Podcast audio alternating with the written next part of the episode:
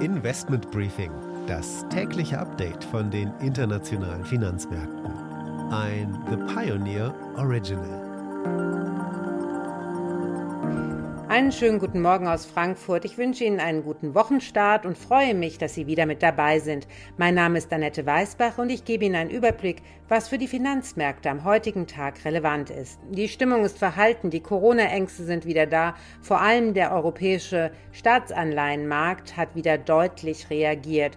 Und Corona ist nicht nur eine Gefahr für unsere Gesundheit, Stichwort Long-Covid, auch unsere Wirtschaft und unsere Jobs werden davon beeinträchtigt. Und nicht zuletzt wirkt sich Long-Covid auch auf die Inflation aus, sagt unter anderem der Commerzbank-Chef Volkswirt Jörg Kremer.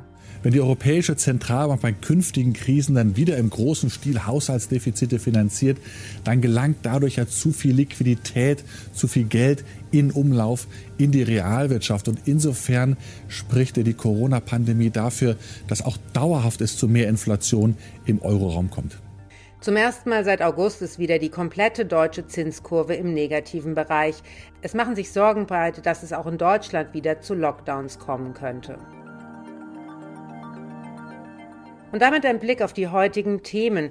Im Interview Cannabis als Investition ein Thema, das auch die Nachrichten in den vergangenen Tagen beherrscht hat. Hier zum Beispiel im Bericht von Jan Zimmermann vom ARD Hauptstadtstudio. Die Gesundheitspolitiker von SPD, Grünen und FDP haben sich auf die Legalisierung von Cannabis geeinigt. Das geht aus dem Papier der Koalitionsarbeitsgruppe Gesundheit und Pflege hervor. Osteuropäische Börsen und Währungen leiden unter den politischen Risiken. Äh, JP Morgan nennt Osteuropa wieder Schwellenländer. Und Anne Schwed an der Wall Street schaut nach der eher verhaltenen vergangenen Handelswoche, worauf Anleger in der neuen Woche blicken sollten. Und die Aktie des Tages ist BioNTech. Cannabis dürfte mit der neuen Bundesregierung legalisiert werden und damit dürfte ein sehr großer Markt entstehen und auch die Attraktivität von Cannabis-Aktien dürfte sich deutlich erhöhen.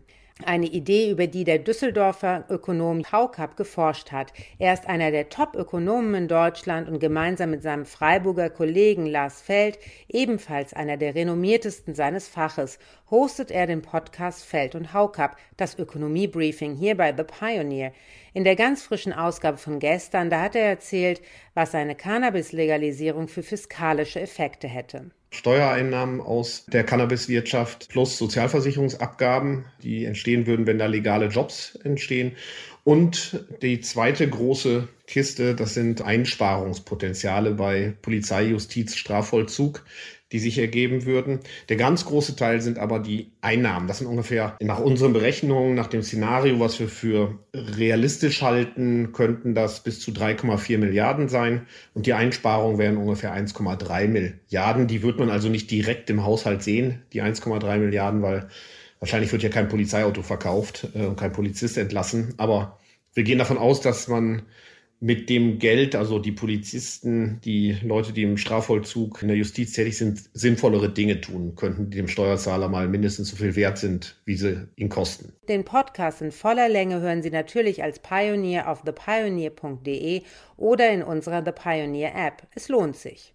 Zu dem Thema Cannabis-Legalisierung habe ich dann noch mit Florian Holzapfel gesprochen. Er ist einer der Gründer der Cannabis-Plattform Cantourage. Ich wollte wissen, die neue Bundesregierung möchte ja Cannabis legalisieren. Was hat es denn für einen wirtschaftlichen Effekt? Wir haben äh, in anderen Ländern, zum Beispiel Kanada, gesehen, dass durch die Legalisierung ein sehr großer Markt entsteht, weil ja aktuell schon ein Cannabismarkt, ein Schwarzmarkt existiert. Zwischen 7 bis 10 Prozent der Menschen in Deutschland verwenden oder konsumieren Cannabis regelmäßig und teilweise unregelmäßig. Und wenn all diese Konsumenten in äh, den nächsten Monaten und Jahren eben das legal machen, das ist ein extrem großer Markt. Es gibt ja auch Schätzungen zu den äh, Steuereinnahmen, die auch deutlich erhöht werden könnten. Wie sieht es da mit dem Volumen aus? Die äh, Schätzungen, die jetzt gerade in den letzten Tagen nochmal publiziert wurden, gehen von äh, circa 4,7 Milliarden zusätzliche Steuereinnahmen pro Jahr aus. Das sind insbesondere da Cannabissteuern, die also explizit eine eigene Cannabissteuer, die auf Cannabis erhoben wird, aber eben auch ganz normale Steuern wie äh, Umsatzsteuer, Gewerbesteuer, Körperschaftssteuer, Lohnsteuer. Und auf der anderen Seite eben auch ganz hohe Einsparpotenziale bei der Polizei, bei Gerichten und bei der Justiz. Und das alles zusammen summiert sich nachher auf eine Größenordnung von fast 5 Milliarden. Wenn man sich Cannabis jetzt als Vermögenswert oder, oder Anlageklasse mal vorstellt, ist es attraktiv, weiterhin darin zu, rein zu investieren, weil es ein wachsender Markt ist? Ich würde sagen, gerade jetzt ist es attraktiv, da zu investieren. Die Märkte entstehen jetzt ja. Und auch da kann man wieder ganz gut auf andere Länder schauen. In äh, Kanada sind äh, Firmen und eben auch die Bewertung der Firmen extrem gestiegen. Ich selber habe früher für eine Firma gearbeitet, die Aurora Cannabis in Kanada. Die hatte zwischenzeitlich eine Marktkapitalisierung, die weit über 10 Milliarden war. Und ähnliche Tendenzen kann man hier sehen. Man kann oder kann man hier erwarten. Deutschland ist äh, wesentlich größer als Kanada und entsprechend ähm, können wir auch davon ausgehen, dass hier eben entsprechende äh, Firmen mit Werten entstehen werden. Vielen Dank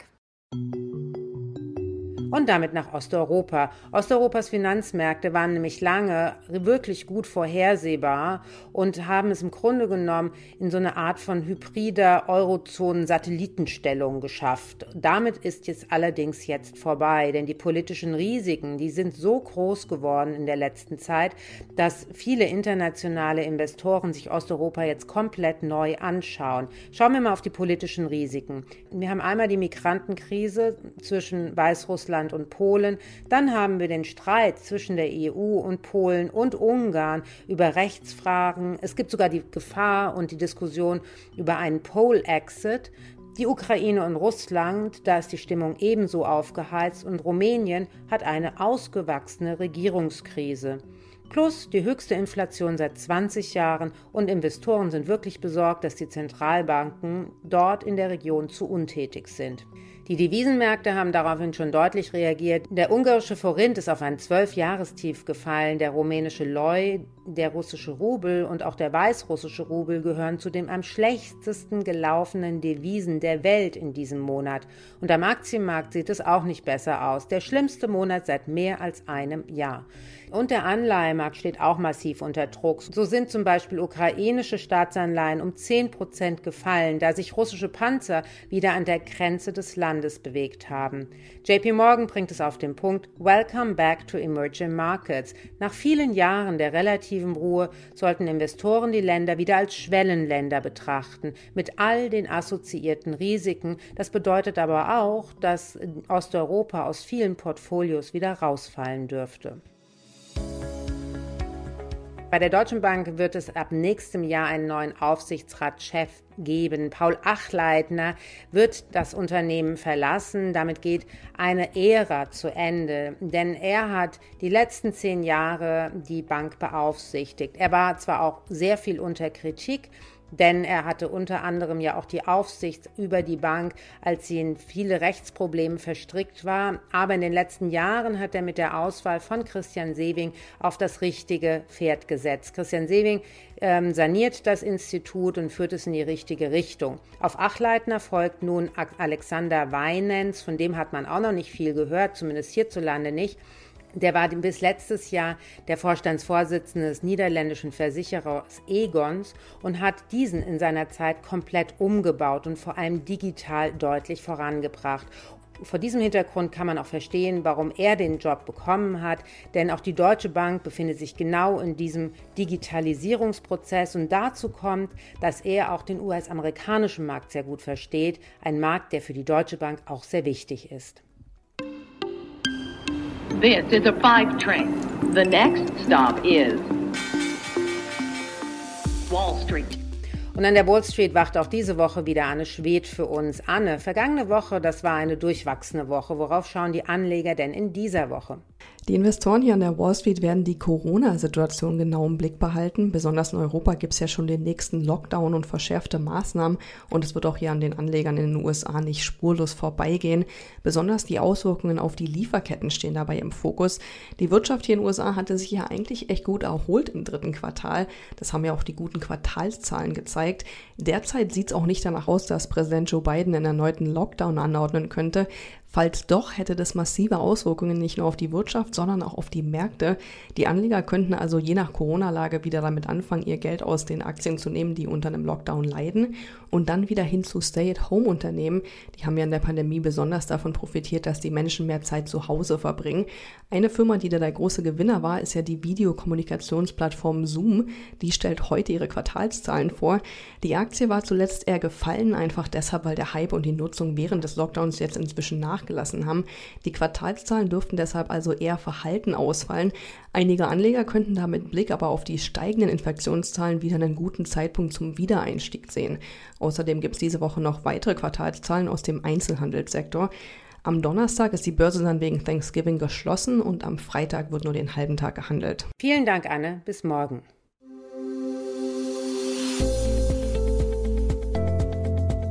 Und die Aktie des Tages ist diesmal eine, die zurzeit in aller Munde ist. BioNTech. BioNTech. BioNTech. Die Corona-Zahlen steigen hierzulande wieder rasant und vor den Impfzentren bilden sich lange Schlangen. Also Zeit einmal auf die BioNTech-Aktie zu schauen. Das Unternehmen mit dem treffenden Sitz in der Straße an der Goldgrube hat über das Wochenende wissen lassen, eine Milliarde Euro in den Firmensitz in Mainz zu investieren. Der BioNTech-Co-Chef Uchur Shahin hält es für wahrscheinlich, dass in Zukunft jährliche Auffrischimpfungen gegen das Coronavirus ausreichend sein könnten. Die nun begonnenen Trittimpfungen würden den mit der Zeit nachlassenden Schutz wieder anheben, sagte er der Bild am Sonntag. Shahin erklärte dem Bericht zufolge, dass es sehr wichtig ist, dass die dritte Impfung den Schutz wieder anhebt. Die Aktie hatte einen sehr volatilen Sommer, aber seit Anfang November geht es wieder stark bergauf. Allein am Freitag letzter Woche hat die Aktie 5,9 Prozent hinzugewonnen. Analysten sind verhalten, aber immer noch, was die Aussichten anbelangt. Da raten nur sechs zum Kaufen, neun zum Halten und einer zum Verkaufen.